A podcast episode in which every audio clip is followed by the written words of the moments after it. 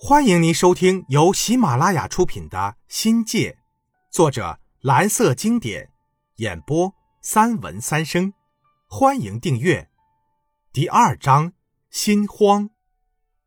红歌唱的差不多了，就想找书看，借以打发精力过剩的青春。村里无书可读，连公仔书都绝了迹了。有一天呐，我去拜访大井塘小学的陈老师。他人不在，门是开着的。久等不着，我就偷偷的拿走了一本农村计划生育的小册子，里面有很多简单的裸体素描图，让我足足笑了好几天。又有一天呢，记不得是什么原因，我去村小学找周胜廷校长说事儿，他屋子里的柜上放着一大堆马列读物，估计周校长是个党员干部。才有资格享受这般免费的好处。我未经他同意，顺手借了几本。周校长说呀，他反正也不看，就白白的送给我。这给我乐的。知青嘛，得响应毛主席号召，要认真看书学习，弄懂马克思主义。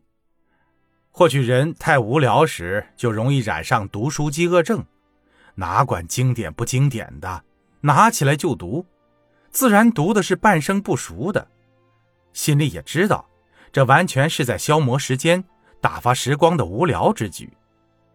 几个月下来呀，断断续续的，还真把《共产党宣言》、家庭、国家和私有制的起源、法兰西内战、哥达纲领批判、国家与革命读了个遍，书本里画满了道道。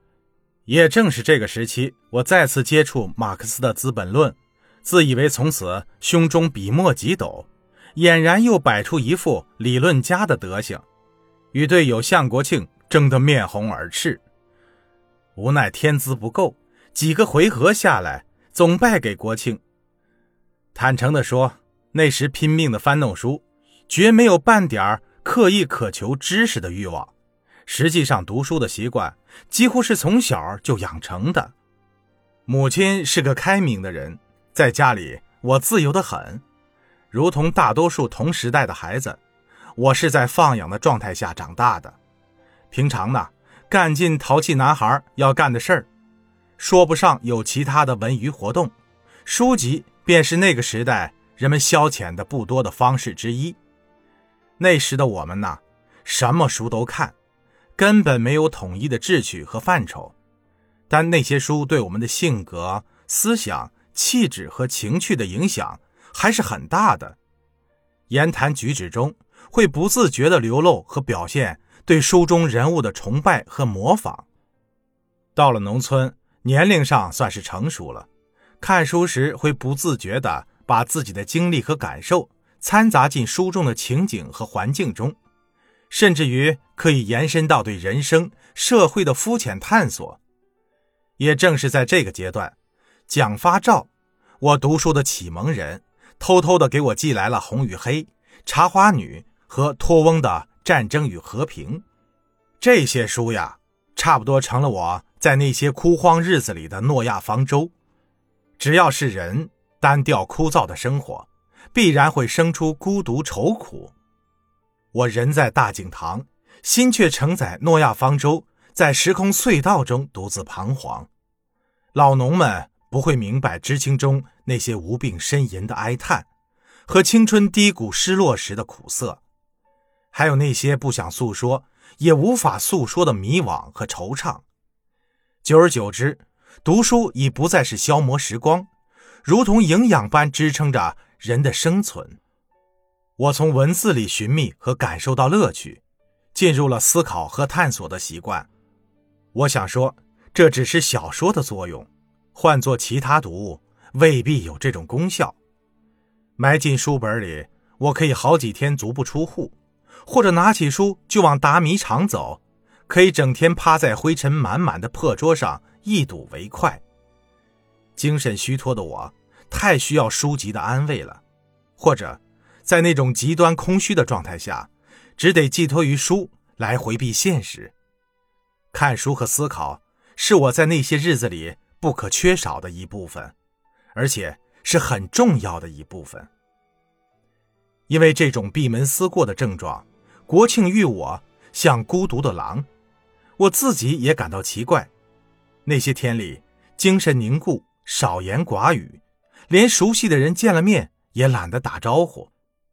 支书和队长怀疑我的神经有问题，有人说，是不是这家伙在恋爱了，搞得神经兮兮的？要是真跟哪位女子谈上恋爱，或许空洞的灵魂会充实一些，但偏偏我嘴笨口拙，没有那种挑逗的本事，自然发现不了沙漠中的甘泉。细究起来，这种毒癖症是我思想的超脱与现实生活的磨合。当一个人沉浸在那种完美的虚无缥缈的憧憬中，在思维的惯性下恍若隔世。弄得人迟迟不能回到现实中来，空虚蒙昧的生活更使人产生无限的惆怅，简直到了一种不能忍受的地步。我这个人有点多愁善感，内向的成分多一点要说去处，顶多到张姓那里讨口饭吃，要么到老同学黄启良那里闲聊。我们插队时，黄启良同学安置在供销社卖米粉。单位分给他一个小单间吃宿过夜很方便。偶有外队知青来访，同队的男女知青也时常混吃混喝，无疑给这种清心寡欲的日子平添了些乐趣。又有一阵儿，知青间专爱打听并传播一些桃色新闻，只要大伙聚在一起，只要有男人的地方，花边故事和男女的风流艳遇聊过没完。谁可能跟谁好上了？谁给谁写了求爱信被拒而伤心不已了？绝对是知青碰面时关注的热点。那些是非曲直的细节，模棱两可的爱情故事，大家乐此不疲。人们心里啊，都藏着一个快乐的不能明说的秘密，那就是通过传话人的描写、语言对白、真真假假的情节。